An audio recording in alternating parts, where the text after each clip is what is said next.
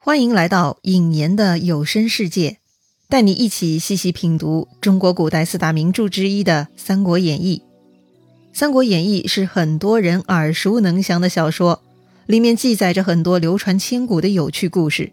有传言说呀，《三国演义》是满清入关前将军们人手一册的军事宝典。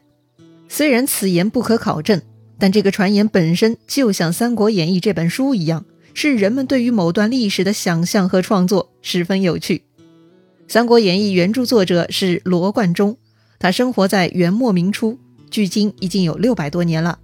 他创作的《三国演义》是在整理收集了民间流传的关于三国时代的故事基础上加以润色和想象的，所以他讲述的并不是真正的史实。当然，我们也知道，史书是极其简略的，又服务于政治。难免有不同的立场和时代局限性，《三国志》《资治通鉴》各有观点和看法。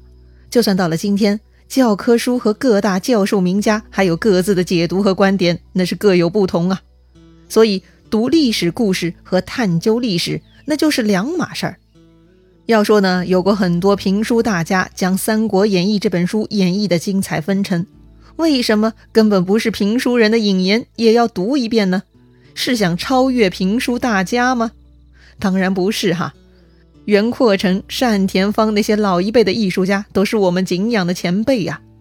那引言的读书有什么不同呢？如果你想听《三国演义》的原著，而不是来听细说三国或者三国野史的，想忠于原著但白话文文字晦涩，如果你还想知道来龙去脉的，如果你喜欢听故事，也喜欢思考的。修炼领导力，工作中想要寻找发展灵感的，如果是这样的朋友，都欢迎你来收听哦。这里呢，介绍一下主播尹岩。尹岩呢是一名职业培训师，主要方向是企业管理和领导力修炼。这个嘛，似乎跟《三国演义》完全不相干哈。确实，读三国呢是我的业余爱好，所以啊，只能在工作之余抽空录音。每天计划是更新一集。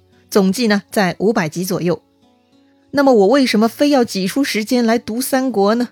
哎，这也是有原因的哈，因为我自己非常喜欢读《三国演义》，也听了不少三国的故事，听过一些直接把白话文读出来的，呃，根本是听不懂哈，也有一些简略的翻译版本，省略了很多精彩典故和文学，还有一些断章取义或者另类的总结，这些呢让我萌生了想还原名著的念头。读书的目的啊，不是试图探究历史真相，而是在故事中寻找有趣的线索，探究有趣的逻辑。所以在我的解读中，忠于原著是第一原则。其次呢，将书上的一些有趣的成语故事、古代地理等知识点尽可能的整理出来。第三，对于这些故事加上了引言的个人观点和分析。哎，这是我的乐趣，也很高兴同你分享。好了，闲言少叙。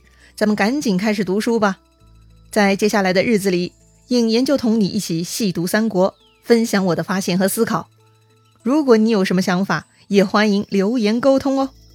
好了，咱们下回再聊。